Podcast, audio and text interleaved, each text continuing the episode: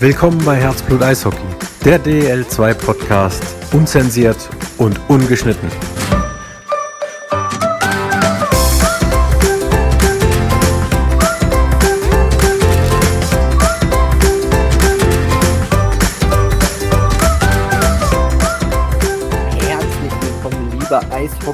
Eishockey-Freunde, zu einer neuen Ausgabe Herzblut Eishockey, der DEL2 Podcast. Kleiner Spoiler-Alarm, heute zu viert in der Runde, aber erstmal, ich glaube, einen schönen guten Abend nach Hannover zu Denise. Hi. Guten Abend, Felix. Und dann machen wir erstmal alles vollständig. Thomas, einen wunderschönen guten Abend. Servus, Gute und Hallo und Stichwort Halbzeit. Das mag im Zusammenhang mit Eishockey befremdlich erklingen, aber das ist der Grund für unseren heutigen Gast, nämlich lieber Felix.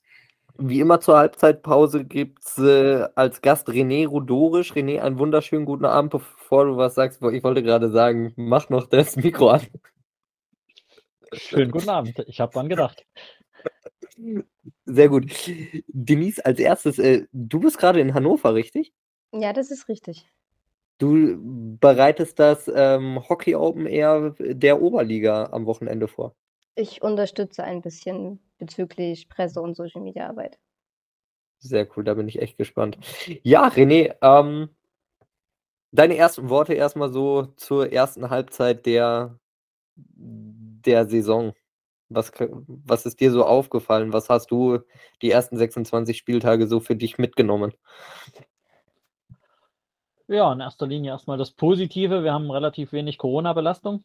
Ich ähm, glaube, das ist für alle so ein bisschen ein Segen nach den letzten zwei Jahren. Sind wir da ganz froh, dass wir uns mehr um den Spielbetrieb kümmern können und all die Themen drumherum. Und ja, und zum anderen, dass die DL2 weiterhin das ähm, hält, was sie in den letzten Jahren schon versprochen hat, nämlich, dass sie ausgeglichen ist, dass sie unheimlich unvorhersagbar ist. Äh, für mich sowieso, aber auch selbst für Fachleute, glaube ich, wenn man, wenn man das so verfolgt. Ähm, insofern, glaube ich, sind wir auch mit dem Spielbetrieb sehr zufrieden und ähm, erleben sehr spannenden Sport bisher. Für dich sowieso, das heißt aber schon, du hast Kassel dort erwartet, wo sie jetzt stehen, aber vielleicht nicht unbedingt Kaufbeuren oder wie sollen wir das verstehen? Ja, und auch wenn man den Saisonstart anschaut, ne, Kassel ist ja nicht jetzt so überragend gestattet, hat am Anfang vielleicht ein paar Probleme gehabt, hat man aber so vielleicht auch nicht erwartet. Und natürlich, klar muss man sagen, war Kassel von Anfang an irgendwo ein Top-4-Team, würde ich jetzt mal behaupten, ne? allein von ihrem Anspruchsdenken, auch weil die Mannschaft zusammengebaut ist, glaube ich, ist das schon in Ordnung und das beweisen sie auch. Kaufbeuren ist für mich die Überraschung schlechthin bisher. Ähm, also nicht, dass man Kaufbeuren jetzt unbedingt am Tabellenende erwartet, aber dass sie doch so konstant und ja wirklich auch von der Qualität her so gut äh, die erste Halbsaison da gespielt hat oder haben, ähm, ist für mich äh, absolut äh, erstaunlich und zeugt von einem super Mannschaftsgefüge und äh, zeugt natürlich auch von einer sportlich ganz klaren Linie, die da sehr erfolgreich umgesetzt wird. Insofern das für mich sicherlich ein Überraschungsteam, aber wie gesagt, gibt auch die ein oder andere Überraschung, glaube ich, in der Tabelle, egal ob oben oder unten, die man so vielleicht gar nicht auf dem Schirm hatte. Stichwort negative Überraschung, Upside Down. Gucken wir uns mal an, wer die Radieschen von unten zählt. Krimitschau und Bayreuth hatten sicherlich vor der Saison andere Ansprüche, als der Tabellenstand zur Halbzeit es hergeht. Muss man sich rein sportlich gesehen Sorgen um die beiden Standorte machen? Was denkst du? Ich denke mal, in Bayreuth, wir würden es so die nächsten Wochen zeigen. Ne? Sie haben ja, ich sage mal, im sportlichen Bereich doch jetzt einen relativ deutlichen Umbruch vollzogen ähm, auch für die Zukunft sich äh, verändert aufgestellt, was, glaube ich, für den Standort an sich sinnvoll ist. Ja, also mit sportlicher Leitung und letztendlich auch einem neuen Cheftrainer, ähm, der zusätzlich unterstützt wird weiterhin von Marc Vorderbrücken. Insofern, ähm, glaube ich, muss man schauen, ob das System greift und, und dort die Wege gefunden werden, eben mehr Spiele zu gewinnen, weil das, was man bisher von Bayreuth von Ergebnissen her zumindest erlebt hat, ähm, ist leider wenig und hat man so vor der Saison, wenn man den Kader sich angeguckt hat, sicherlich nicht erwartet. Ne? Und in Grimmitschau muss ich sagen, ist vielleicht ein bisschen ähnlich, wobei vielleicht auch nicht ganz so, so drastisch, wie man es vielleicht in Bayreuth gesehen hat. Auf der anderen Seite, klar, der Standort selber hat sicherlich auch gehofft, dass er deutlich höher in der Tabelle steht. Ähm, hat auch so seine Phasen gehabt. Ähm, der Kader ist nicht der breiteste in der Liga ähm, und die Qualität muss man schauen, ne, wie die da ist. Aber man hat oftmals so das Gefühl, dass zeitweise ja nach vorn gar nichts geht, wenig Tore geschossen werden, aber auch nach hinten man anfällig ist. Also da muss man sicherlich auch noch das richtige Rezept finden, um erfolgreicher zu sein. Ja, aber auch der EV Landshut, der gerade ähm, in der unteren Tabellenhälfte äh, platziert ist, hätte das sicherlich so und auch mit Saisonstart ähm, keiner gedacht. Ja, zumal sie auch ja, eigentlich erfolgreich gestartet sind in die Saison, ne? hatten auch äh, am Anfang sehr, sehr gute Spiele, sehr, sehr gute Ergebnisse auch erzielt. Ähm, allerdings jetzt irgendwie in den letzten Spielen hat sich irgendwas reingeschliffen, was, was nicht äh, so richtig passt. Ne? Deshalb ist man dann doch auch relativ weit in der Tabelle eigentlich nach unten gerutscht, weil eigentlich Landshut auch so vom, vom Gesamtteam her sicherlich auch äh, in den vorderen Bereich der Tabelle gehört bei uns in der Liga. Du siehst ja rein geschäftsmäßig äh, doch das ein oder andere Eishockeyspiel live im Stadion aus Gründen. Gibt es denn bei all deinen äh, Besuchen vor Ort so einen Spieler, den du ganz besonders äh, kennen und schätzen gelernt hast? Vielleicht auch einen, der neu dabei ist? Ah, das ist noch schwierig zu sagen. Zum einen dadurch, dass ich immer andere Mannschaften sehe, also da schießt man sich gar nicht so wirklich auf, auf Einzelspieler ein. Ähm, sicherlich bedingt ein bisschen durch meine Historie und vielleicht auch, weil er letztes Jahr auch deutlich überzeugt hat, äh, ist für mich immer ein, ein besonderer Spieler der Jordan Knackstedt ähm, weil ich solche Spielertypen mag. Ne? Die sind unbequem auf dem Eis, die, die gehen auch mal hart äh, zu, zu Werke und, und rütteln damit die eigene Mannschaft mal auf. Auf der anderen Seite hat er unheimliche Qualitäten, was er auch letztes Jahr schon unter Beweis gestellt hat. Also das sind oftmals solche Spieler, die mir da echt auffallen und, und dann meist auch gefallen. Aber wie gesagt, dass man sich da direkt jetzt auf Einzelspieler einschießt, das ist bei mir nicht mehr der Fall. Jetzt haben wir ja ähm, nach den ganzen Corona-Saisons vor der Saison gedacht, jetzt haben wir endlich mal wieder eine Saison, wo alles nach Plan läuft. Die, die Lizenzierung lief ähm, mit der als Vergleichssaison, war, wurde die Saison 1920 zu, zugrunde gelegt.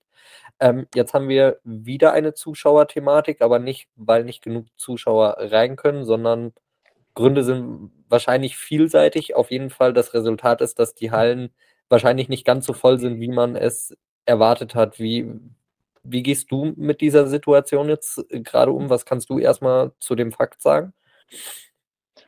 Ja, der Fakt ist erstmal erstmal klar, den kann man ganz einfach an der Zuschauerstatistik auch lesen. Ne? Wir haben aktuell im Schnitt äh, 2200 Zuschauer zu unseren Spielen. Ähm, wir liegen je nach welche Betrachtung man anstrebt. Und wir haben jetzt gerade zur Halbzeit auch nochmal unsere Betrachtung ein bisschen verändert, äh, haben mal nur die Teams genommen, die wirklich 1920 bei uns in der, in der Saison gespielt haben. Ähm, und, und die Zahlen verglichen mit den aktuellen Zahlen, weil das, glaube ich, so ein bisschen schon ein vergleichbarer Wert ist, weil man da die eigenen Zahlen auch hat, wirklich, und, und das auch wirklich zum 26. Spieltag noch dazu äh, genau gegenüberlegen kann. Und äh, dort liegen wir momentan 11 Prozent hinter dem. Das heißt, wir hatten in der Saison 1920 jetzt zu dem Zeitpunkt eigentlich einen Zuschauerschnitt bei den Zweitligisten, die heute noch da sind, von 2384 Zuschauern und äh, haben jetzt aktuell knapp über 2100 Zuschauern. Also da ist schon ein Rückgang spürbar, den, den wir auch merken in den Arenen. Ähm, insofern muss man mal schauen, ich denke mal, dass die, die Energiethematik, aber auch die ganze Kostenthematik dort definitiv eine Rolle spielt. Vielleicht auch noch so ein bisschen Restrisiko aus, aus Corona-Zeiten, ne, wo die Leute sich so ein bisschen entwöhnt haben, regelmäßig ins Stadion zu gehen und, und damit lieber auch mal von zu Hause zu schauen. Ähm, allerdings ist auch klar, wir sind eine zuschauerlastige Liga. Ne? Auch die Clubs, den Etats sind, sind zuschauerlastig extrem und da ist ein elfprozentiger Rückgang sicherlich nicht einfach so wegzuwischen, sondern bedeutet natürlich auch im finanziellen Bereich äh, Obacht für die Clubs, weil letztendlich unterm Strich äh, eventuell Geld fehlt.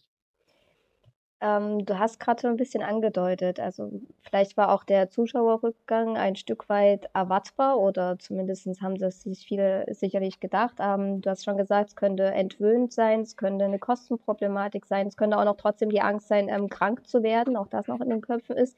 Aber was kann man denn jetzt machen, um die Angst wieder zu nehmen?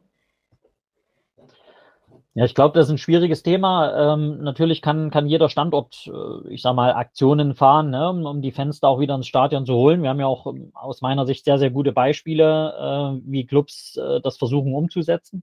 Ja, und da mit äh, besonderen Aktionen, besonderen Events rund um die Spiele und so weiter äh, durchaus auch zu überzeugen.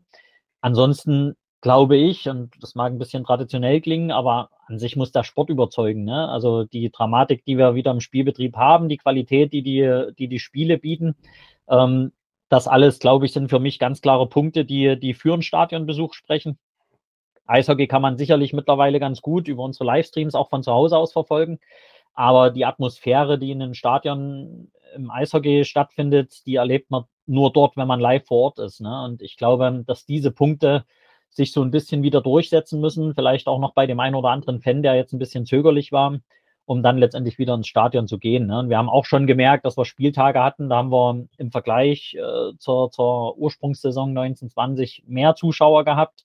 Ähm, allerdings in Summe, und sonst wäre die Statistik nicht so, in, in Summe liegen wir da noch ein bisschen dahinter. Durch Euphorie kann man natürlich auch jede Menge äh, wettmachen. Das zeigt insbesondere der Standort Regensburg. Du hast ja auch schon angesprochen, es gibt ja einige Standorte, die zuschauertechnisch wirklich auch sich top entwickeln. Wir waren ja kürzlich äh, zusammen dort in der Oberpfalz. Auch da waren Felix knapp 4000 Zuschauer oder rund 4000 Zuschauer. 4 das heißt, irgendwie sowas um den Dreh, ja. Das heißt, da geht ja schon auch was, allein mit dem Faktor Euphorie. Generell äh, ist der Standort ja in der Entwicklung eigentlich fast nicht mehr zu toppen. War das deine Erwartung? War das so abzusehen? Ich sag mal, was, was die Organisation angeht und, und das, was man vielleicht erwarten hätte können, wie sie, wie sie gewisse Dinge gestalten, auch wie sie relativ schnell an die Anforderungen der DL2 sich gewöhnen und die bearbeiten können. Das glaube ich schon, weil ich hatte schon im Sommer, ehrlich gesagt, von der Organisation einen, einen sehr, sehr guten Eindruck. Ähm, wenn auch jetzt nicht, nicht riesenhaft groß mit Manpower versehen, aber die, die da sind, die arbeiten mit Herzblut äh, dort an dem Standort für die Entwicklung. Und ähm, insofern war mir da gar nicht bange und das beweisen sie auch jetzt während der Saison. Was sicherlich aus meiner Sicht durchaus auch äh, erstmal ein bisschen überraschend war, ist natürlich das sportliche Konzept, was sie fahren. Ne? Und dass es tatsächlich auch gleich in der ersten DL2-Saison relativ gut greift jetzt darf man sie nicht zu sehr an den Himmel loben. Ne? Also die Saison hat erst die Hälfte äh, erreicht, aber nichtsdestotrotz, ich finde, sie spielen super Eishockey. Ähm, egal gegen welchen Kaliber, ne? also selbst gegen Teams bei uns, äh, die, die sehr weit vorne in der Tabelle stehen, haben sie sehr gute Ergebnisse erreicht, haben teilweise, Spiele gedreht, dann doch gewonnen am Ende noch. Also Insofern passt da wirklich alles zusammen. Und was sie tatsächlich richtig gut machen aus meiner Sicht, sind die Marketingaktionen, äh, die sie rund um ihre Spiele fahren. Euphorie unterstützt das Ganze natürlich und, und sorgt vielleicht für das letzte Quäntchen an Erfolg. Aber ähm, überhaupt erstmal die Ideen, die man dort am Standort umsetzt, äh, das ist schon sehr, sehr positiv. Auch die Art und Weise, wie man da auf Leute zugeht. Und äh, insofern können da selbst DL2-Clubs durchaus von lernen. Jetzt ist der Thomas schon nach vorne geprescht nach Regensburg. Ich will gerne noch mal einen Schritt zurück und zwar zur Zuschauerthematik. Ich habe da nämlich noch zwei, zwei Punkte mir aufgeschrieben. Und zwar fehlen der DL2 die Zuschauer komplett, also diese 11 Prozent, von denen du redest. Ähm, sind die quasi weg oder sind die zu Spray TV abgewandert? Äh, sprich, haben wir Vergleichszahlen, wo man sehen kann, dass die Einschaltquoten auf Spray TV sich, sich zu 1920 erhöht haben, weil auch das ähm, ist ja, sind ja liquide Mittel, die den Clubs äh, dann in gewisser Weise zur Verfügung stehen. Ja, also wir kann es nicht ganz valide äh, darstellen, äh, weil wir nicht genau wissen, wie viel, ich sag mal, Zuschauer letztendlich pro Buchung Spray TV schauen, ne? das, mhm. das Live-Spiel. Insofern kann man es nicht, nicht genau sagen. Fakt ist eins, ich glaube schon, dass der ein oder andere Zuschauer, der jetzt nicht im Stadion ist, tatsächlich Livestream schaut, weil die Buchungszahlen sind immer noch höher als 1920. Ne? Also das ist okay. ein Effekt, den wir auch haben. Äh, wir hatten ja sehr hohe Zahlen letztes Jahr, vor allem in der Phase, wo keine Zuschauer erlaubt waren in den Arenen ähm, und sind immer noch auf recht hohem Niveau, was die Buchungszahlen angeht. Und das hilft natürlich wirtschaftlich einen Teil zu kompensieren, allerdings halt nur ein Teil, weil insgesamt für den Club natürlich ein Besuch direkt vor Ort wirtschaftlich äh, deutlich größeren Wert darstellt. Das auf jeden Fall. Ähm, dann hast du es schon angesprochen, die, die Aktionen, die an den Standorten gefahren werden, dass du die auch befürwortest. Ich denke da jetzt an Freiburg, dieses ähm, Zurück in die Zukunftsspiel. Irgendjemand hatte, glaube ich, auch so eine Mini-Dauerkarte irgendwo, habe ich mal was gesehen gehabt. Ähm, Gibt es da auch eine Möglichkeit, dass die DL2 als, als Liga die, die Clubs dabei irgendwie unterstützen kann, solche Projekte auf die Beine zu stellen? Oder ist das dann tatsächlich ähm, Clubsache, weil auch ihr seid ja daran interessiert, ähm, Spieltag für Spieltag, dass die Hallen voll sind. Naja, sind wir auf jeden Fall daran interessiert. Allerdings eine direkte Einflussnahme über Marketingaktionen bezüglich Ticketingverkauf, außer des Verkaufens des gesamten Werdegangs der Liga ne, im sportlichen Bereich, ähm, ist für uns ehrlich gesagt zum einen gar nicht stemmbar, äh, zum anderen auch nicht möglich, weil ich denke, das, das ist dann schon auch wichtig, dass man die regionalen Gegebenheiten und Möglichkeiten, die man vor Ort erreichen kann, sehr gut einschätzen kann. Und da sind ehrlich gesagt die Clubs, die Fachleute, ähm, da kennen wir die Clubs meist auch nur so von dem, wie wir sie besuchen, wie wir sie von außen her sehen, äh, gar nicht so das Interne. Insofern ist das schon eher die Verantwortung und Aufgabe der Clubs. Jetzt habe ich tatsächlich noch was und zwar, du warst letztes Wochenende in Krefeld, glaube ich.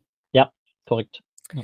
Ähm, in die Halle, Thomas und ich haben heute Morgen drüber, glaube ich, geredet, gehen mal knapp, wieder. Äh, mal wieder, ähm, gehen, glaube ich, knapp bei Eishockeyspielen 8.500 Leute circa rein in die Jaila Arena. Am Wochenende waren, glaube ich, drin 3-3, sowas ja, um den. Ja, über drei, ja. Genau, knapp 3-3. Wie, wie ist das für dich, in so einer großen Halle zu sitzen, wo ein Deutschland Cup ausgetragen wird, der vor Corona halt auch gut besucht war, jetzt dieses Jahr auch nicht so dolle. Und dann sind da, ist nicht mal die halbe Halle voll. Und ich meine, das ist ein Traditionsstandort wie Krefeld.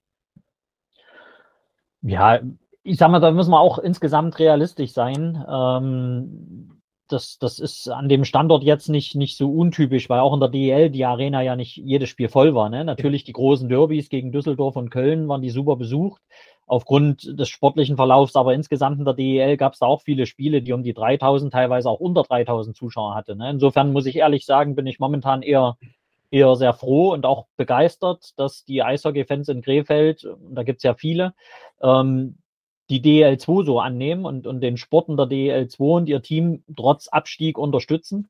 Ähm, denn die Zuschauerzahlen an sich finde ich nicht schlecht. Und natürlich, klar, große Arena, äh, ich sag mal, im Vergleich zur Größe der Arena vermeintlich wenig Zuschauer. Ähm, das, das merkt man schon ein bisschen, wobei ich muss eins sagen, es waren die Stehplätze sehr, sehr gut gefüllt, ne, hinter dem einen Tor. Das ist eine tolle Kulisse dort. Also die haben auch richtig für Stimmung gesorgt. Ähm, auch wenn das Spiel am Ende verloren gegangen ist äh, gegen Dresden, aber ähm, an sich war die Atmosphäre in der Arena trotzdem toll. Ne? Und beim Deutschland Cup hast du auch nicht immer, ich sag mal, 5000, 6000 Zuschauer gehabt und selbst da war eigentlich immer eine gute Stimmung. René, dann lass uns doch gleich mal bei der Stimmung in Krefeld bleiben. Rein sportlich gesehen äh, gab es da einen Umbruch, äh, den der ein oder andere in Krefeld durchaus euphorisch in Social Media aufgenommen hat. Sergei Saviljev ist nicht mehr da. Dafür hast du jetzt andere Investoren da auch sportlich gesehen. Äh, zumindest ein großer Name hinter der Trainerbank. Äh, ein Name wie Donner halt, Reisheidel, Peter sein Name. Ähm, wie ist denn die Stimmung rund um den Standort in Krefeld, weil du grundsätzlich ja dort zu Besuch warst? Wie steht man dort zum Umbruch in, in Krefeld und wie äh, befürwortest du diesen am Niederrhein? Ja, ich kann jetzt die Stimmung im Vergleich gar nicht wirklich ziehen, weil ich das erste Mal jetzt in Krefeld im, im Spielbetrieb war. War natürlich im Sommer äh, dort und habe die Verantwortlichen kennengelernt äh, um Sergei Saveljev. Insofern Klar merkt man jetzt, dass ähm, ein Umbruch vollzogen worden ist in den letzten Tagen und habe mich auch mit den neuen Investoren und, und auch dem neuen Geschäftsführer dort getroffen, um, um sich da auch ein bisschen abzusprechen, was vielleicht wichtig ist, auch in Richtung Liga-Seite, aber auch gleichzeitig, was natürlich Ziele und, Plan und Pläne sind. Ähm, insofern glaube ich, dass es insgesamt äh, für den Standort schon auch eine positive Weiterentwicklung ist, wobei ich das nicht negativ auf die Vergangenheit abzielen möchte. Ne? Also muss man ja trotzdem sagen, ähm, trotz des, des sportlichen Abstieges ähm, allein den Weg einzunehmen, äh, ich sag mal, nachdem er ja am Anfang auch ein bisschen unsicher war, ne, tatsächlich in die DL2 zu gehen, aber gleichzeitig ein sportliches Konzept aufzusetzen, was auch Stand heute nach wie vor dazu dient, um wieder aufzusteigen ne, in die DL. Ähm, das muss man schon wirklich respektieren und, und da auch positiv sehen. Insofern möchte ich da gar nicht sagen, jetzt wird alles besser als vorher, sondern es wird anders. Es ist mit Krefelder, mit Krefelder Investoren vor allem oder Re Investoren aus der, aus der Region bestimmt ähm, was sicherlich immer für einen Standort ganz gut ist, ne, weil die Nähe einfach da ist, weil man die Leute vielleicht ein bisschen besser einschätzen kann und auch der Umgang damit ein bisschen einfacher wird. Nichtsdestotrotz, äh, Sergei Seveljev, seinen Weg muss man letztendlich auch respektieren. Er ist ein absolut junger Kerl, aber trotzdem extremer Eishockey-Fan auch, ne? auch sehr, sehr Eishockey-affin. Er weiß unheimlich viel.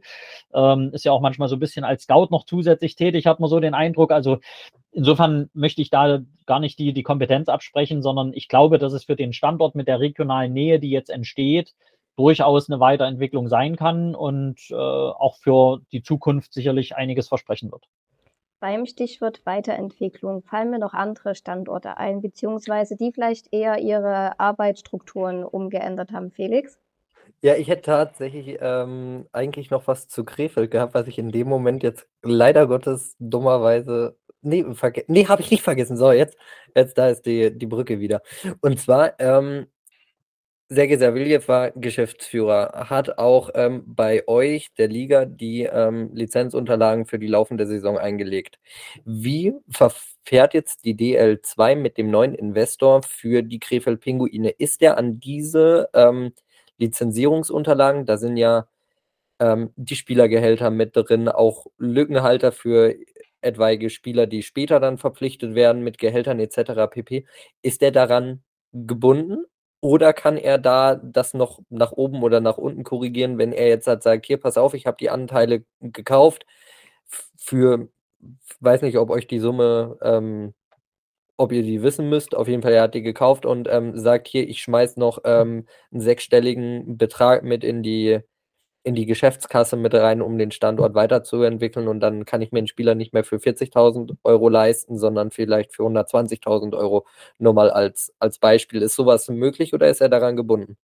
Grundlegend ist er daran gebunden, weil wir prüfen ja nicht die Einzelperson, die tätig ist, sondern wir prüfen ja die Unternehmung.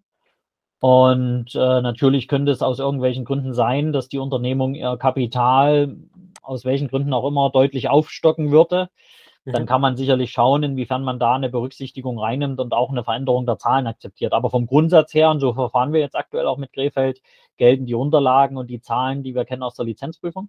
Mhm. Und äh, im Gegenteil, für uns ist erstmal grundlegend wichtig, dass eben die Gelder, die der Sergei Saviljevs oder auch die Safes AG, was ja so ein genau. bisschen der, der Hauptgesellschafter war bisher, ähm, dass diese Gelder, die dort eingebracht worden sind, eben entweder drin bleiben oder von den neuen Leuten entsprechend übernommen wird. Und äh, so zeichnet sich es momentan ab, ne, dass die sicherlich da eine, eine sehr gute Lösung für den Standort gefunden haben. Und sofern die erfüllt ist, Geld erstmal das weiter, was wir zur Lizenzprüfung geprüft haben. Okay, Dankeschön. Sorry, Denise, dass ich dir da in deine, in deine Überleitung gegrätscht bin. Ja, die war so, Mensch, ja, ich weiß, ich jetzt die war wirklich Schwung? gut. Komm, ich habe eine neue Überleitung. Übernommen. Ähm, Stichwort übernehmen. Vielleicht äh, hat der ein oder anderes mitbekommen, in Bayreuth drehen sind Film Die letzte Patrone. Ähm, Grund dafür ist, im Sommer gab es einen sportlichen Umbruch mit vielen neuen Gesichtern. Dann gab es schon den Trainerwechsel und jetzt auch noch eine neue Arbeitsstruktur. Du hast einen äh, neuen Geschäftsführer, der dann vor Ort da ist. Du hast einen neuen Chef an der Kommandobrücke. Ähm, das heißt, alles neu am äh, Roten Main. In Bayreuth äh, der große Umbruch, René. Wie beurteilst du die Professionalisierung am Standort? Also erstmal haben sie, glaube ich, einen sportlichen Leiter, der ab jetzt immer vor Ort ist. Ähm, Geschäftsführer ist natürlich der Matthias Wendel. Ähm, grundlegend ähm, befürworte ich immer Professionalisierung der Clubs. Ne? Und ich glaube, Professionalisierung heißt für uns eben genau das, was Bayreuth jetzt schon macht, dass man gewisse Bereiche durchaus aufteilt und äh, vielleicht auch mit äh, mehr Fachkompetenz auch ausstattet. Ähm, ich glaube, man hat mit dem Rainer Schahn einen gefunden, der sich im Sport der DL2 hervorragend auskennt, ähm, auch wenn er vielleicht Geschäftsführer war in Ravensburg, aber er hat natürlich auch das ganze Thema Mannschaftsbau und so weiter jedes Jahr auch betrieben dort vor Ort. Insofern glaube ich, ist das für den Matthias Wendel eine sehr, sehr positive Unterstützung äh, und auch gut, dass er sich die so geholt hat für den Standort. Da kann man viel erreichen und zum anderen äh, denke ich auch im, im Trainerbereich, obwohl ich äh, den Marc Vorderbrücken auch sehr schätze und sicherlich hätte auch seine Chance verdient gehabt, vielleicht mit der Mannschaft das Ruder rumzureisen.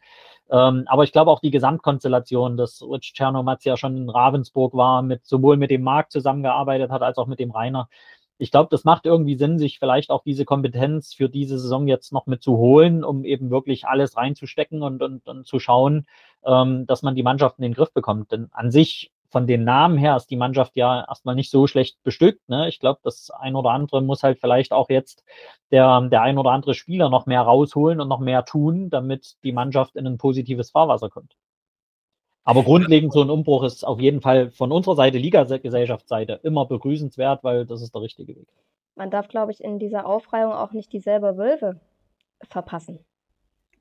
Oder vergessen, besser gesagt. Genau, gar nicht mal weit weg. Äh, quasi in der Nachbarschaft geht man nämlich einen etwas anderen Weg. Man investiert gerne in äh, Steine statt Beine. Man äh, hat am Stadion ein bisschen was renoviert. Man hat auch optischen Weg nach vorne gebracht. Neues Wappen, neues Erscheinungsbild. Sehr, sehr coole Fanartikel ganz nebenbei. Und jetzt gibt's auch noch den äh, von René, von äh, Denise angesprochenen neuen VIP-Raum. Das äh, hört sich auch eigentlich ganz erfolgsversprechend an, der Weg in Selb. Ja, nehmen wir auch sehr positiv zur Kenntnis. Haben ja im Sommer schon die Ausgliederung vorgenommen des wirtschaftlichen Geschäftsbetriebes. Ne? Also ja. auch das ein wichtiger Punkt äh, in, Richtung, in Richtung der Spielbetriebsgesellschaft und äh, jetzt auch mit den neuen Räumlichkeiten. Und es ist ja noch noch viel mehr am Standort in Planung beziehungsweise auch im Bau. Ne? Also bis hin zweite Eisfläche, so eine Art Trainingszentrum, was dort entsteht. Also dort muss man echt sagen, dort investiert man tatsächlich in die Zukunft. Äh, das Ganze ist vor allem dem Moritz Netsch zu verdanken, ähm, von der Netsch AG, wenn ich es jetzt richtig sage, hoffe ich zumindest. Ähm, denn äh, ich sage mal, er hat dort diese Vision im Wesentlichen nicht nur geprägt oder, oder mitentwickelt, sondern letztendlich stellt er auch die Finanzen mit bereit, um sowas überhaupt stattfinden zu lassen. Und da muss man echt sagen, das ist Wahnsinn und, und dann kann man dem Standort auch nur dafür gratulieren. Und äh, gerade was die Profis jetzt angeht, die GmbH mit den neuen VIP-Räumlichkeiten, ich habe es auch nur auf Bildern jetzt erstmal wahrgenommen. Ich sehe sie jetzt am kommenden Wochenende, weil ich dort zu Gast bin ähm, sehe ich sie auch live, aber ich glaube, das, was man da schon so wahrnimmt, optisch und, und von der Ausstattung her, ist das natürlich äh, ganz, ganz großes Kino ähm, und, und sehr, sehr zeitgemäß, ehrlich gesagt. Und ich glaube, dass man damit ähm, gerade im, im wirtschaftlichen Umfeld von Selb äh, sehr, sehr viel erreichen kann. Und insofern sind das ganz, ganz wichtige und, und positive Schritte. Jetzt hast du gerade ähm, angesprochen, dass diese Ausgliederung des Profispielbetriebs in der GmbH ein ganz, ganz wichtiger ist. Ähm, jetzt wissen wir, also ich weiß es so mit meinem gefährlichen Halbwissen, du weißt es, weil es dein äh, Tagesgeschäft ist. Aber kannst du dem, dem Fan das ganz kurz mal in ein, zwei, drei Sätzen erklären, warum dieser Schritt von diesem Verein in eine GmbH so wichtig ist zur Professionalisierung? Ja gut, ähm, man, man kommt ein bisschen weg, ähm, zumindest für den Profibereich, äh, von der Vereinsstruktur. Das heißt, äh, in der Regel sind es ja fünf Vorstände, die privatwirtschaftlich komplett haften ne, für das, was im Verein stattfindet. Arbeitet auf Vereinsseite viel auch mit Ehrenamt und, und wenn man jetzt den Profibereich ausgliedert, ist es schon so, dass man automatisch damit in eine wirtschaftliche Struktur kommt, sind alles Gesellschaften mit beschränkter Haftung. Das heißt, man hat einen Geschäftsführer, man hat eine Gesellschafterstruktur drüber, im Idealfall sogar noch einen Aufsichtsrat und äh, dann da unten drunter entsprechend die Mitarbeiter in den verschiedenen Bereichen. Das heißt, äh, man ist wirtschaftlich schon in einer ganz anderen Pflicht letztendlich. Ähm, und, und das ist für uns eigentlich das Wichtige, auch für, mit, mit Blick auf die Standorte, man entkoppelt natürlich ähm, indirekt damit auch den Nachwuchs und, und den Stammverein, das Herz des Standortes, so will ich es mal sagen, vom, vom Risiko des Profigeschäfts auf wirtschaftlicher Seite. Ja, und ich glaube, diese Trennung ist, ist durchaus sinnvoll und äh, wichtig ist eins bei so einer Trennung, und das machen die selber auch gut im Übrigen, dass das Geflecht, wo es herkommt, also sprich Stammverein und, und Profibereich, da zusammenarbeiten muss, weil sonst funktioniert der Standort nicht, dass dieses Geflecht trotzdem hinter den Kulissen Bestand hat, dass es einen Kooperationsvertrag gibt, der sich gegenseitig unterstützt und, und den Austausch erfordert weil schlecht ist eher dann die Variante, wo sich eine GmbH abkoppelt und der Nachwuchs dann in den Gedanken keine Rolle mehr spielt. Ähm, das wäre eher die schlechte Variante. Ne? Aber das machen die selber gut und, und deswegen glaube ich, werden da auch Potenziale freigesetzt. Jetzt haben wir ja viel gelobt. Äh, ein äh, Halbzeitrückblick ist ja nicht nur Lob und äh, wo kommt jetzt Gute, nette, positive Worte. Nein. Äh, Im Schwäbischen bei uns sagt man ja, nichts geschwätzt ist gelobt genug. Als solches bist du immer gut dran als Schiedsrichter, indem du nämlich gar nicht auffällst. Das, äh, das ein oder andere Mal fallen die Streifenmänner dann doch auf oder Streifenfrauen, ähm, was natürlich zu viel Unmut an der ein oder anderen Situation führt. Sowohl in den sozialen Netzwerken als auch in Gesprächen im Stadion. Ist in jeder Sportart so, egal ob Fußball, egal ob Football, jede Sportart hat äh, an den Schiedsrichtern immer wieder mal was zu meckern. Das führt natürlich unweigerlich dazu, dass der ein oder andere auch sagt, ach du weißt, der Schiedsrichter ist doch nicht das Richtige für mich. Jetzt wissen wir aber alle, wie wir äh, den Sport lieben, dass ohne äh, das äh, Team in Schwarz-Weiß kein Sport stattfinden kann. Ähm, wie gut oder wie schlecht aufgestellt ist man da in der Zukunft und was kann man tun, damit äh, der Faktor Schiedsrichter attraktiver wird? Das sind genau die Fragen, die wir uns momentan stellen. Also letzt, letztendlich äh, haben wir an der Stelle schon ein Thema ähm, und das speziell auf die Quantität bezogen. Ne? Also die, die Anzahl an Schiedsrichtern, ähm, nicht nur der DL2, ich meine, unsere Spiele finden alle statt. Wir haben Schiedsrichter für unsere Spiele, aber ähm, man muss ja das, den gesamten Schiedsrichterbereich sehen und, und äh, da gehört der DEB dazu, da gehört die DEL dazu und das Ganze läuft ja auch in der Rekrutierung letztendlich teilweise noch über die Landesverbände. Insgesamt, um, um den gesamten Sport wirklich gut abzudecken mit Schiedsrichtern, allein zahlenmäßig, haben wir deutlich zu wenig Schiedsrichter. Ne? Wir hatten schon die Phasen, dass, dass Nachwuchsspiele verlegt werden mussten, weil eben an dem Tag, wo halt das Nachwuchsspiel angesetzt war, in der Region keine Schiedsrichter zur Verfügung standen. Und das sind natürlich Situationen, das ist jetzt auch nicht typisch Eishockey, sondern ich habe das mit äh, Basketball, mit, mit Handball besprochen, mit Volleyball besprochen. Die haben alle das gleiche Problem gerade. Also das Schiedsrichteramt wurde in den letzten Jahren überall so ein bisschen vernachlässigt und war so ein bisschen stiefmütterlich das fünfte Rad am Wagen und, und man hat sich um die Rekrutierung gar nicht so Gedanken gemacht. Um die Ausbildung ja, also wir auch, ne? Ausgebildet oder die Ausbildung wurde verändert in den letzten Jahren. Mhm. Das ist auch okay.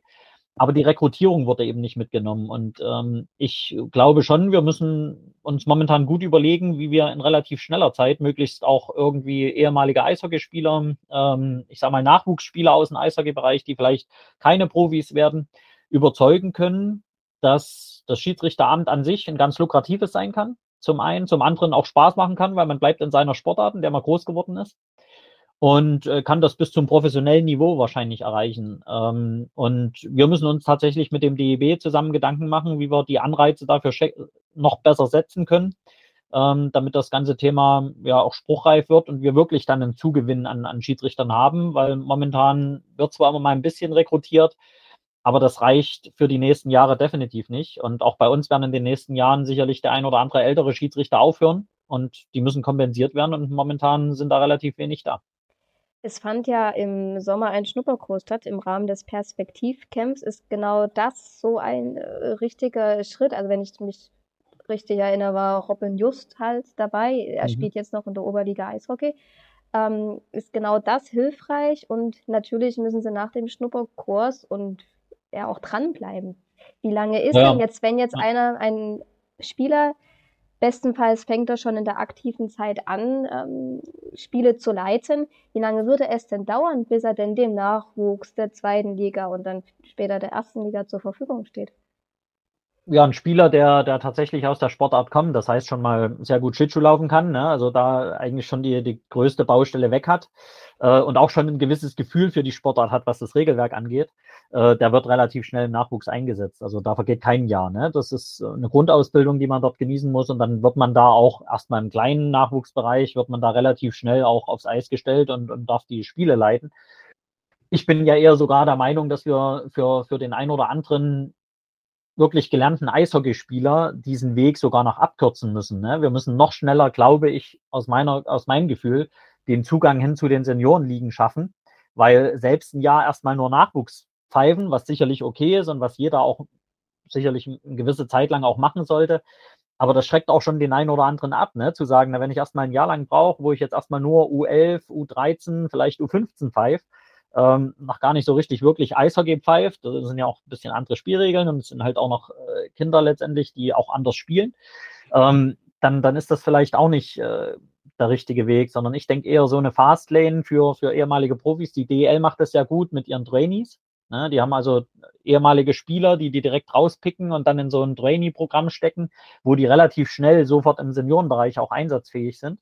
Ähm, ich glaube nur, dass das nicht reicht, sondern wir müssen das auch für die Breite möglich äh, machen, äh, damit wir eben einfach noch mehr ausbilden und nicht nur für die DEL, sondern auch für die, für die unteren Ligen und, und für den hohen Nachwuchsbereich. Ähm, insofern, das sind sicherlich so ein bisschen Hemmschwellen, die man, die man verändern muss, aber man kann in der Sportart, gerade weil wir Bedarf haben, relativ schnell in den Ligen nach oben wandern. Wir hatten in Regensburg schon kurz drüber gesprochen. Also ich finde tatsächlich diese Alternative, sollte es nochmal ein Perspektivcamp geben Ende der Saison. Da nochmal einen Schiedsrichterlehrgang mit einzubauen, finde ich, glaube ich, auch einen guten Weg, weil das ist dann mal ein Wochenende, wo man sich vielleicht ähm, die Zeit für nehmen kann, einfach da mal reinzuschnuppern, zu gucken, ob das was für einen ist, würde ich nämlich persönlich, ich habe es zu, zu Denise schon gesagt, zu dir in Regensburg auch schon gesagt, sollte das stattfinden, seht ihr mich da auf jeden Fall ähm, auch auf dem, auf dem Eis in so einem gestreiften Trikot, weil im Gegensatz zum Thomas, ich kann Schlittschuh laufen. Das ist erstmal der, der erste Vorteil. Und ich weiß, wo dein Haus wohnt, wenn du falsch pfeifst. Das ist dann auch Dein okay. Haus wohnt. Ja, genau. Ähm, aber der, ist das so ein bisschen in Planung? Du hattest in Regensburg, glaube ich, zu mir gesagt, ihr habt noch kein Perspektivcamp ausgeschrieben, aber solltet ihr es ausschreiben, das dann damit zu verknüpfen? Ja, das wird äh, zweifelsfrei wieder Bestandteil mit sein, ne? so wie wir das ja auch gemacht haben. Wir werden nicht alle Tage dafür nutzen können, wir werden aber sicherlich einen Tag wieder rauspicken, wo wir die Möglichkeit bieten, im Sinne des oder im Rahmen des Abschlussspiels der, der Perspektivcamp-Teilnehmer dort wirklich Schiedsrichter mit oder gewünschte Schiedsrichter mit aufs Eis zu stellen, um einfach mal ein bisschen Gefühl dafür zu bekommen. Ne? Wo muss ich mich hinbewegen? Wie kann ich überhaupt mich auf mich konzentrieren, gleichzeitig die Scheibe verfolgen und dann noch Regelverstöße kennen oder sehen. Ne? Also das ist ja, also man muss ja echt sagen, wie in anderen Sportarten auch, das Schiedsrichteramt an sich wird von der Qualität, was dort geleistet wird, total unterschätzt. Ne? Total. Also auch selbst von uns manchmal, wenn wir dann so die, die Spielanalysen sehen und sagen, naja, das muss der doch irgendwie sehen oder das muss man doch irgendwie hinbekommen. Die Perspektiven sind ganz anders, da fahren Spieler zwischen rein, da hast du noch mit dir selber zu tun, dass du die richtigen Wege nimmst, ne, dass du niemanden blockierst.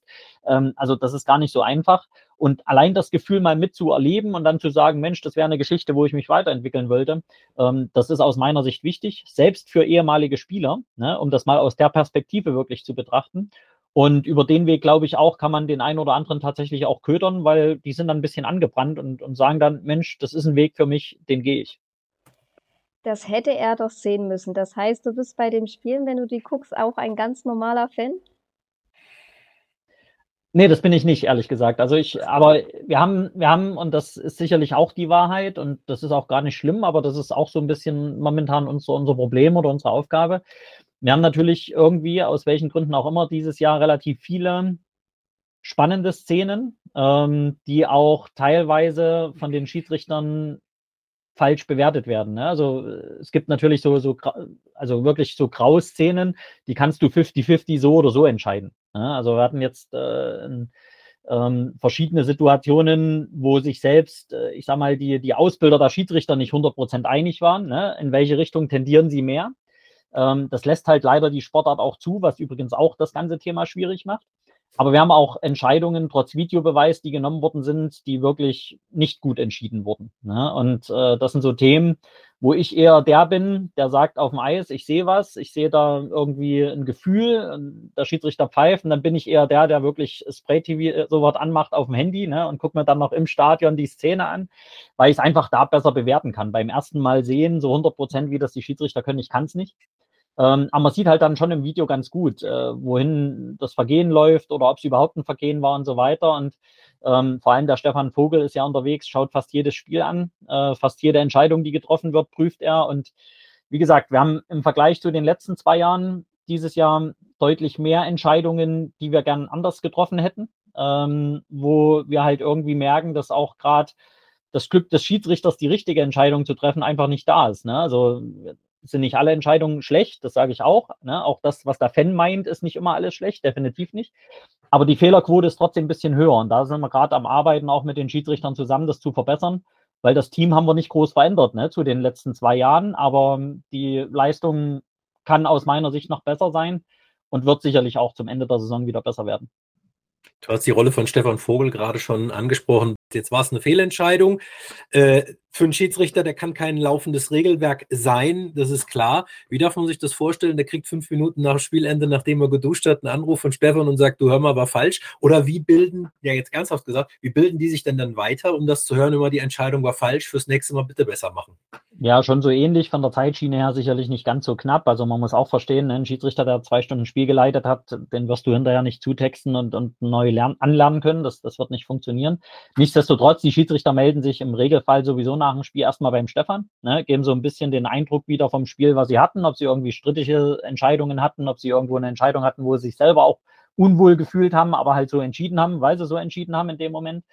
Ähm, und, und darüber beginnt dann eigentlich der Austausch. Ne? Und natürlich äh, passiert es dann ab und zu, äh, passiert es dann ab und zu auch noch in der Nacht, dass man sich dazu austauscht auf der Heimfahrt in irgendeiner Form. Und äh, dann tauscht man Videomaterial aus und, und für den Stefan ist immer eins entscheidend. Man kann falsch liegen, aber man muss halt auch dieses, dieses, diese Fehlinterpretation erklären können, warum man zu dem Ergebnis gekommen ist.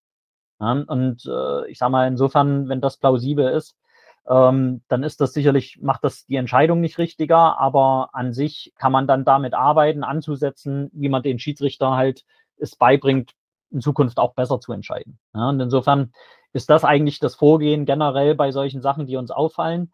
Und dann gibt es ja regelmäßig auch mindestens einmal im Monat ähm, ein Meeting mit allen Refs, äh, wo eben auch mal so kritische Entscheidungen oder grenzwertige Entscheidungen 50-50 wirklich rausgepackt werden und dann mit allen gemeinsam bewertet werden und dann auch so ein bisschen laut Regelbuch natürlich der Fall auseinandergenommen wird und, und korrigiert wird. René, wir haben ja jetzt halt, äh, dann doch noch ein paar Schiedsrichter AD, würde ich sie jetzt mal äh, betiteln. Ähm, denk da auch an eine Lisa Lineck. Ähm, Wäre es nicht ähm, möglich, solche Personen, die vielleicht nicht mehr die Lust haben, jedes Wochenende aufs Eis zu gehen und ähm, sich vielleicht auch mal beschimpfen zu lassen, vielleicht einfach mit an den Video zu stellen und dass nicht nur zwei Leute drauf drauf gucken, die quasi beteiligt waren, weil sie auf dem Eis standen, sondern noch eine extra Person, die sich so ein bisschen das Spiel auch schon übersprayt anschaut, über die Kamera und die dann unterstützend im Video hilft, wenn dann der Schiedsrichter mal ähm, das Video bedient, weil ich persönlich finde, die Schiedsrichter gehen viel zu selten zum Video. Ich würde viel öfter zum Video gehen, aber das ist meine persönliche Einschätzung. Gut, zum einen ist es gar nicht so oft möglich, zum Video zu gehen. Ne? Also es ist ja ein sehr eingegrenzter Bereich, äh, den du im Video tatsächlich dann prüfen kannst, wobei der jetzt in den letzten Jahren sich schon ausgeweitet hat, jetzt auch mit den Spieldauerprüfungen und so. Das ist, glaube ich, eine sinnvolle Erfindung, ne? Mhm. Äh, da zumindest auch nochmal zu schauen, um ähm, die, die gefühlte große Strafe sich da nochmal zu bestätigen. Auf der anderen Seite, das, was du ansprichst, ist ein ganz normales Video-Chat-System, ne? wo du halt, ich sag mal, generell den Videobeweis entkoppelst von den handelnden Personen auf dem Eis.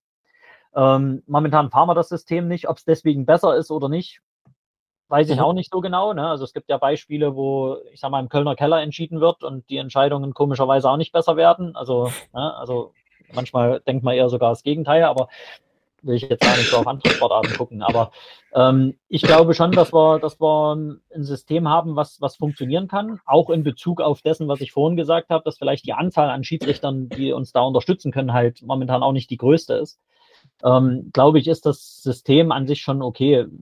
Wie gesagt, wir müssen in der einen oder anderen Situation Wege finden, noch besser zu entscheiden. Ähm, wobei, und das muss ich auch nochmal betonen, im Großen und Ganzen die, die Leistung der Schiedsrichter, auch gemessen an dem, was wir generell da an, an Tempo im Sport haben bei uns mittlerweile, die ist gut. Also da kann auch der Fan, ne? ich weiß, dass man das immer, immer mit anderen Augen auch sieht, aber da kann man sagen, was man will. Ähm, die Fehlerquote ist nicht hoch. Nichtsdestotrotz ist sie für uns vom Anspruch her trotzdem ähm, ein bisschen höher als letztes Jahr und das wollen wir eigentlich nicht. Da haben wir natürlich äh, viel zurückgeguckt, ist ja auch äh, die Halbzeitfolge.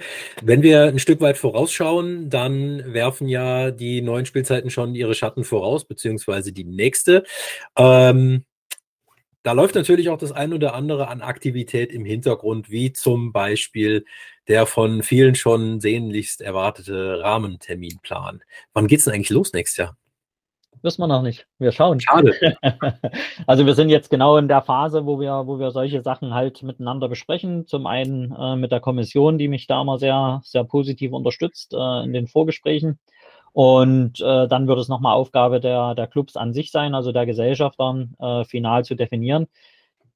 Wir werden ja Stand heute so ein bisschen eine besondere Saison erleben, weil wir eben 15 Teams sein werden. Ne? Das bedeutet, am Ende insgesamt sind 60 Spieltage unterzubringen. Aktuell haben wir 52. Ähm, und äh, mit diesen 60 Spieltagen kann sich jeder auch ausmalen, wird der Rahmenterminplan schön voll werden. Ähm, und äh, da müssen wir jetzt mal schauen, Nichtsdestotrotz, klar, wir müssen auch das Thema Energie und, und äh, Stadionverfügbarkeit äh, dürfen wir nicht aus den Augen verlieren. Auf der anderen Seite zu viele Wochentage ist auch schwierig. Also wir, wir gehen da gerade äh, so ein bisschen in die Diskussion und, und werden sicherlich irgendwie, ich sag mal, im Laufe Anfang des Jahres dann spätestens einen groben Rahmen Terminplan veröffentlichen können. Es gab ja aber auch noch in dieser Saison andere äh, kleine Neuerungen, ähm, René, die wir eingeführt haben der Newsletter, WhatsApp-Service. Ähm, Wird es genutzt? Wie zufrieden bist du? Ja, das sind Themen, die uns in der, in der Fannähe eigentlich weiter unterstützen sollen, ähm, da wir doch recht viel kommunizieren und ich sag mal, beides aus meiner Sicht ist erfolgreich angelaufen. Äh, natürlich auch dank deiner Arbeit, Denise, äh, weil du ja am Ende die Umsetzung hast und, und letztendlich nicht nur kreativ sein musst, sondern auch die Zeit ransteckst. Ähm, aber beides glaube ich, wird auch so nehme ich es wahr, zumindest auch von den Fans positiv aufgegriffen. Also sowohl die, der Newsletter, der ja einmal in der Woche so die, die wesentlichen Kerninformationen der DL2 liefern soll, ähm, für den, der sich halt nicht jeden Tag auf der Homepage befindet oder in unserer App. Ähm, und äh, zum anderen WhatsApp, äh, auch das wird sehr rege genutzt, äh, natürlich oftmals auch an den Spieltagen, aber auch durchaus auch außerhalb den, der Spieltage mit unterschiedlichen Anfragen an die Liga, die dann die Denise relativ schnell und wirklich kompetent beantworten kann. Äh, wir hatten mal rausgesucht, wir sind bei ähm, 177 äh, Konversationen seit Start äh, in dem WhatsApp-Kanal, also aus meiner Sicht eine sehr hohe Zahl ähm, und ähm, ja, freuen uns da über jeden Austausch und vor allem darüber, dass wir eigentlich dem Fan immer irgendwas so ein bisschen beibringen können auch, weil es eben oftmals Fragen aus dem Regelwerk gibt oder Fragen zur Liga oder Fragen zu irgendwelchen Clubsituationen und das ist natürlich schön, wenn wir helfen können. Jetzt gucke ich mal kurz in die Vergangenheit ähm, und auf deine Social Media Timeline, René. Und ich habe gesehen, dass du in Köln warst. Und jetzt gucke ich in meine Glaskugel und sehe, dass du höchstwahrscheinlich am Wochenende bestimmt auch irgendwie in Hannover vielleicht sein wirst. Und komme auf das Thema Freiluftspiel in der DEL 2. Jetzt haben wir es in der DEL gehabt, sogar exorbitant quasi, weil Köln mehrere Freiluftspiele, glaube ich, hier dieses Jahr macht. Äh, wir haben es in der Oberliga mit ähm, dem Hannover Stadtderby. Ähm, wie schaut es mit der DEL 2 aus? Werden wir nächstes Jahr eine Ausschreibung für ein Freiluftspiel haben? Äh, ich frage jetzt erstmal so rum. Mhm. Also abschließend kann ich es noch nicht genau sagen. Äh, und ob wir, äh, ich sag mal, eine Ausschreibung größer machen als das, was wir in der Liga an, an Clubs haben, das weiß ich auch nicht. Insofern kann es auch sein, dass wir intern eher abfragen und, und überlegen, ob es so eine Möglichkeit gibt, ähm, ob es jemand ausrichten möchte, ob wir da Interesse finden. Ähm, auf der anderen Seite bin ich mir aber sicher, dass wir irgendwann in den nächsten Jahren auf jeden Fall weitere Event Games auch in der DL2 erleben können. Und wir binden uns da auch gar nicht zwingend an diese großen Stadionarenen. Ne? Das ist zwar immer sehr komfortabel, muss ich sagen, weil du halt alles vor Ort hast. Ne? Die Arenen sind gut ausgestattet. Du hast relativ schnell die Tribünen, sanitäre Einlagen, äh, Anlagen, VIP-Bereiche, die du nutzen kannst. Also das ist schon komfortabel, aber ich habe ja auch immer gesagt, dass ich mir durchaus für uns als Liga auch vorstellen kann, das Thema Event Game, ne? einfach eine besondere Kulisse, eine ganz andere Atmosphäre mal zu schaffen, äh, gar nicht zwingend immer der Arena-Gedanke, sondern einfach nur ein Spiel in einem besonderen Rahmen mit einer entsprechend besonderen Atmosphäre zu schaffen, so will ich mal definieren. Ne? Und deswegen muss man da ein bisschen kreativ sein, weil das ist nicht ganz so einfach, weil gewisse Rahmenbedingungen eben Geld kosten auch unter Umständen. Aber ähm, ich glaube schon, dass es uns irgendwann gelingen wird, da auch vielleicht mal wieder was anderes zu machen als nur ein reines Stadion-Game. Und ähm, da überlegen wir momentan ein bisschen drauf rum, äh, ob das wir als Liga am Ende mal leisten können oder ob das ein Club vielleicht mal angehen will oder wir auch noch einen Partner finden, der irgendeinen Club unterstützt zum Beispiel.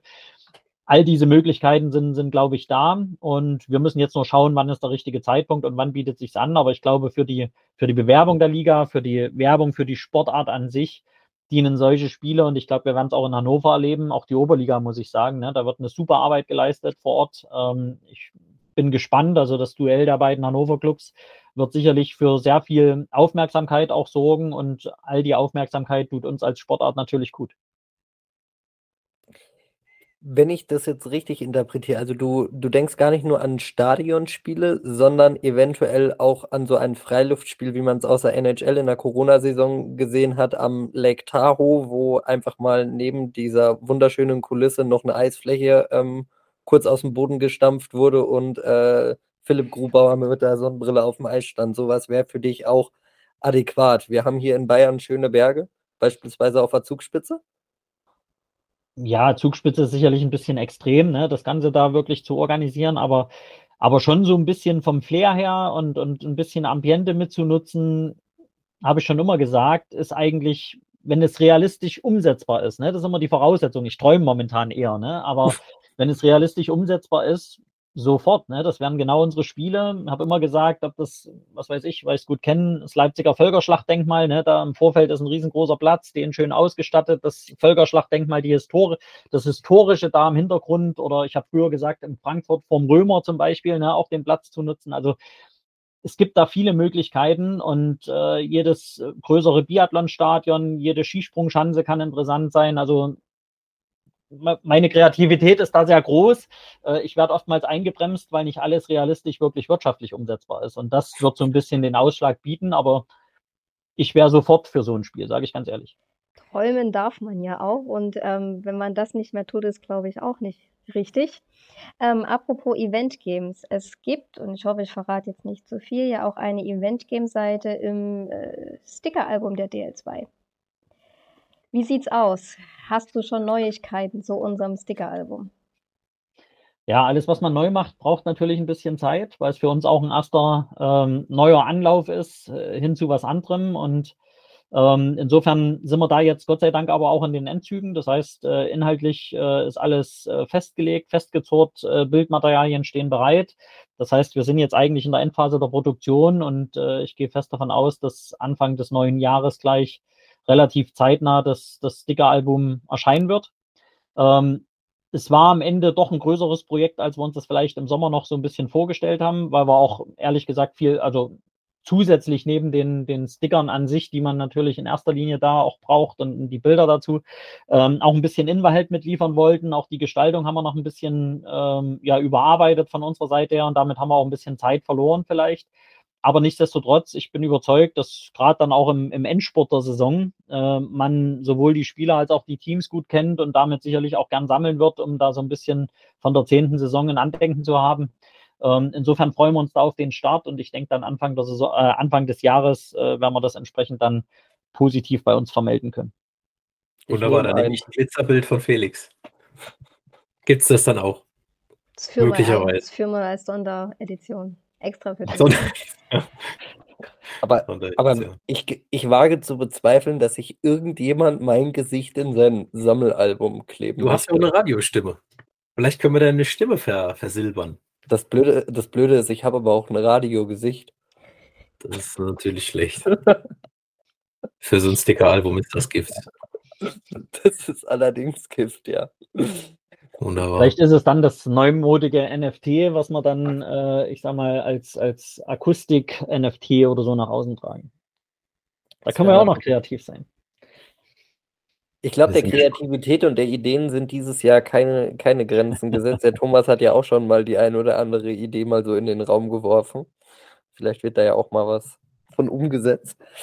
Ähm, haben wir noch, haben wir noch was, Thomas, Denise, René? Nein, vielleicht noch ein kleiner Vorausblick, René. Ähm, Halbzeit ist rum, zumindest bei der Hauptrunde. Die zweite Halbzeit folgt. Bleibt das so, dass Kassel Hauptrundenmeister wird? Wird es jemand anderes? Wie sieht dann das Finale aus? Mal ja. ein Tipp ins Blaue. Alles, alles Fragen von uns Eishockey-Fans. Also schwer zu sagen, ganz ehrlich, ich tue mich da extrem schwer, äh, Prognosen in der Liga wirklich, wirklich abzugeben. Sicherlich mit dem, was man als Ziel hat in Kassel und auch so ein bisschen, wenn man das Auftreten der Mannschaft in seiner Kompaktheit sieht, ist es schon ein realistisches Szenario, ehrlich gesagt, ne? dass die sich nicht so einfach von da oben wieder weg schießen lassen, sondern die Qualität auch weiter unter Beweis stellen würden, wird viel von Kaufbeuren abhängen, muss ich auch sagen, ne? weil auch die, wenn die weiterhin diesen Lauf da bestätigen, den sie bisher hatten, ähm, dann kann da auch noch mal alles passieren. Ähm, also man, man mag es momentan nicht vorhersagen können. Und wenn ich, wie gesagt, vor allem auch ans Tabellenende gucke, da erwarte ich eigentlich die größte Bewegung, sage ich ganz ehrlich, ne? weil ich schon glaube, dass Bayreuth sich ein bisschen sportlich fangen wird und damit auch nochmal eingreifen wird ähm, in, in die Tabelle. Und äh, Grimmitschau weiß man nicht, was passiert. Heilbronn sind schon so ein bisschen am Werden, habe ich so auch das Gefühl. Ne? Also haben sich auch ein bisschen erholt. Selb ist dieses Jahr sehr, sehr gut drauf sportlich. Also spielen auch attraktives Eishockey. Insofern, oh, wer weiß. Also ich glaube, alles ist möglich. 26 Spieltage ist auch noch eine lange Strecke. Ne? Also insofern lassen wir uns mal überraschen, glaube ich. In welcher Endrunde wird Regensburg spielen, der Aufsteiger? Playoffs oder Playdowns?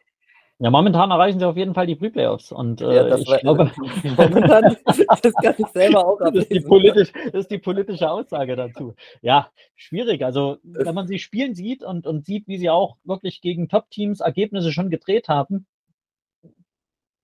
sehe ich sie momentan nicht in den Playdowns. Ja, das ist doch das, was die Fans auch hören wollen. Einfach mal eine klare Ansage vom Geschäftsführer. Ja, ja, und am Ende der Saison hauen sie sie mir um die Ohren, wenn es dann doch die Playdowns werden, weil die hinten rausgedrückt haben, ne, entsprechend. Also, wie gesagt, das ist so dynamisch alles bei uns, dass es wirklich schwierig ist und ich mich da auch echt schwer tue. Aber so wie sie momentan auftreten, so fair muss man schon auch sein, ne? Da ist das momentan kein Playdown-Kandidat, definitiv nicht. Und die äh, anderen Aufstiegsaspiranten, Krefeld und äh, Dresden, können die Kassel irgendwie noch gefährlich werden? Ob in der Hauptrunde die das überhaupt wollen, ist die Frage. Ne? Also Aufstieg wird entschieden bei uns in den Playoffs. Und äh, ich glaube, dafür musst du gewappnet sein. Und wir wissen, dass damit der Weg sehr weit gefasst ist, ne, den man nehmen muss. Und da reicht ein Platz vier, um Heimrecht wenigstens zu haben.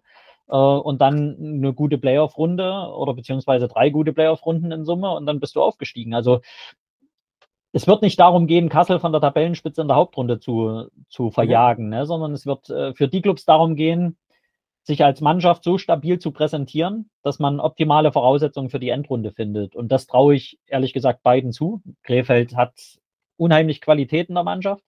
Und auch die Dresdner Eislöwen haben zuletzt schon nachgewiesen, dass sie sich aus dem schlechten Anfang, ne, den sie hatten in die, in die Saison, wirklich sukzessive hochgearbeitet haben. Und mich würde auch nicht wundern, dass, dass die ohne Zweifel am Ende, ich sag mal, unter den Top 4 stehen. Ja, vielleicht gehören sie da auch hin und, und dann, wenn sie sich entsprechend da soweit, ähm, ich sag mal, auch von der, von, vom ganzen Kopf der Mannschaft oder vom, vom ganzen Charakter der Mannschaft so entwickelt haben, dass sie dann eben auch fit für die Playoffs sind, ist auch da alles möglich. Mich würde zum Schluss nur noch eins wundern, wenn wir eine Halbzeitsendung hätten, ohne Top und Flop. Und die kann ich ja nicht so beenden. Und jetzt, pass auf, ich frage euch jetzt nicht, keine Sorge. Ähm, ich schieße trotzdem meinen Top der Woche los. Ähm, und zwar habe ich mich sehr gefreut, dass Boris Blank wieder als Co-Trainer bei den Krefeld Pinguinen äh, aktiv ist. Boris Blank ist äh, Herz und Seele des KIV und immens wichtig fürs Team. Ich hatte ihn mal im Interview bei äh, früherer Zeit bei HockeyWeb eine absolute Kante, wirklich auch mit, mit, mit klarer Meinung und mit einer absolut Top-Einstellung. Ich glaube, da kann der ganze Verein nur von profitieren. Freue mich also sehr, dass er wieder da ist, auch für den Nachwuchsbereich im, im gesamten Verein. Kann natürlich aber auch nicht umhergehen, um äh, jetzt noch den Flop hinterher zu schießen. Und zwar äh, das von uns berühmt-berüchtigte Brauereigaul-Pferd aus äh, Bayreuth ist quasi einer der Flops. Ähm, und zwar insbesondere ein Spieler, ja, René guckt komisch, wir haben gesagt, es ist ein Dark Horse für den, der die Saisonvorschau nicht gehört hat. Und Aber das Dark Horse blieb lange, lange im Stall und war dann so lahm, dass wir gesagt haben, naja, manchmal ist halt eben äh, das Dark Horse auch das Brauereigoldpferd. Äh, unter anderem der vermeintliche Top-Verteidiger der Liga, ein Finne namens Peteri Nikile ist mit viel Vorschusslorbeeren auch von meiner Seite aus, äh, YouTube lügt manchmal, in die Liga gekommen und äh, geht jetzt, ich würde jetzt nicht sagen geräuschlos durch die Hintertür, 23 Spiele, 11 Assists, kein Tor. Das ist für einen Spieler, der als Top-Verpflichtung genannt wurde, dann doch ein bisschen wenig. Jetzt ist er wieder zurück. Ich habe jetzt gehofft, es gibt so einen richtigen Rechtsnamen aus Finnland für Denise mit ganz vielen Äs und Ys und sonst was. Wie jetzt geht er einfach nur zu HPK. Frechheit. Schade drum. Äh, mit viel Vorschusslorbeeren gekommen. Ich habe mich sehr auf ihn gefreut, aber so ist manchmal. Ja, ich hatte Bayreuth tatsächlich als Top und Flop. Mein Flop hast du mir jetzt weggenommen. Ähm, aber top finde ich diese Weihnachtstrikots, mit denen sie gerade spielen, die so ein bisschen die Schneeflocken unten am Ende des Trikots haben. Die finde ich ehrlich gesagt ganz schick. Habe ich gestern auf, auf Spray TV gesehen. Und dann ähm, der zweite Top ist auch unsere, was heißt unsere, aber die äh, Delegation der DEL2 U20-Spieler, die dieses Jahr mit nach ähm, Kanada fliegen werden für U20 WM. Das finde ich sehr, sehr toll, weil ich glaube, Kaufbeuren äh, stellt, glaube ich, sogar zwei oder drei Spieler und dann immer mal wieder auf jeden Fall auch Namen, die entweder noch in der DL2 spielen oder letzte Saison oder vorletzte Saison gespielt haben. Und das ist, glaube ich, auch ein gutes Zeichen für die Liga. Und dann, wer was zu lachen haben möchte, guckt sich mal bitte Videos von ähm, ausländischen Spielern an, die probieren, deutsche Wörter auszusprechen. Ähm, jüngst hat es Nick Milio probiert mit dem Wort Quietsche-Entchen, was ich ehrlich gesagt auch von den selber äh, Verantwortlichen ziemlich fies finde. ähm, und er hat das probiert und ich habe mich gestern, ich habe mich echt weggeschmissen, als ich das gesehen habe, weil ich das echt lustig fand. Also das ist dann so meine Sonntagsbeschäftigung, wenn sonst nichts zu tun ist, mir so einen Quatsch anzugucken. Aber kann ich jedem nur empfehlen. Denise, hast du Top oder Flop oder? Kennst mich, Felix. Alles klar. René? Ja, ich mache so ein, ich mach so ein Liga-Top, ne? So, so Ja. wie man das als Liga machen muss. Und ich meine es auch ernst, weil es einfach wichtig ist für uns. Ne? Für mich sind die 14 Clubs, die bei uns in der Liga spielen, momentan top, weil die haben es tatsächlich geschafft, irgendwie über die zwei letzten Jahre, die nicht einfach waren, ähm, ich sag mal, stabil zu bleiben. Äh, und das war wirklich für den einen oder anderen nicht einfach. Und wir sind auch noch nicht am Ende, aber das, was sie momentan zeigen, zeigt doch, dass wir dort wieder ansetzen, wo wir herkommen, nämlich äh, hohe Qualität im Sport, Weiterentwicklung im Sport und ähm, nur so kann eine Liga insgesamt funktionieren und sich als Liga auch weiterentwickeln. Insofern bin ich da sehr dankbar für die Arbeit, die dort geleistet wird und äh, auch ein bisschen stolz, dass wir da als Liga mittlerweile auch sehr, sehr positiv nach außen wirken und, und über den sportlichen Weg vor allem sehr, sehr viel Anerkennung ernten. Einen Flop habe ich ehrlich gesagt nicht. Ich glaube, aber da, Da kommt in dieselbe mir. Kategorie wie Denise. Denise macht das äh, seit, seit anderthalb Jahren, glaube ich, ganz, ganz gut, ähm, dass sie da keinen Flop hat. So kennen wir sie. Das Wort zum Sonntag. In diesem Sinne äh, bleibt uns nur noch der Blick nach vorne, nämlich äh, aufs kommende Wochenende. Äh, Back-to-back-Wochenende auf der einen Seite Krimitschau gegen Nauheim, direktes Rückspiel, finde ich super. Äh, kann man mal gucken, was vielleicht von dem Spiel noch in den Klamotten hängen geblieben ist. Und am Montag dann, äh, ja, we call it a Classic, äh, Spitzenspiel, Kaufbeuren gegen Kassel. Spannendes Dinge. Ungewohnter Zeitpunkt am Montag egal. Montags war früher DSF, aber macht nichts. In diesem Sinne würde ich sagen, machen wir einen Deckel drauf an dieser Stelle. Danke, René, und äh, kommt gut durch die neue Woche. Wir hören uns beim nächsten Mal. Ciao, macht's gut. Ciao. Vielen Dank. Ciao, bis bald. Ciao.